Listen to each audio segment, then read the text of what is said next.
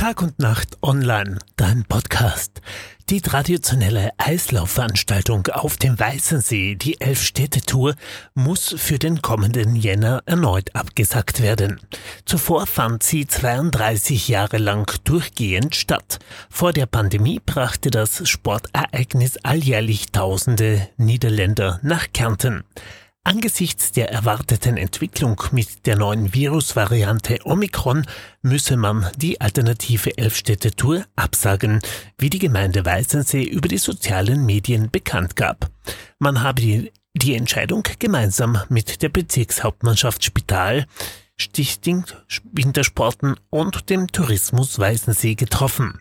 Das Eislaufereignis mit zahlreichen Bewerbern würde tausende Niederländer mit rund 35.000 Nächtigungen nach Kärnten bringen.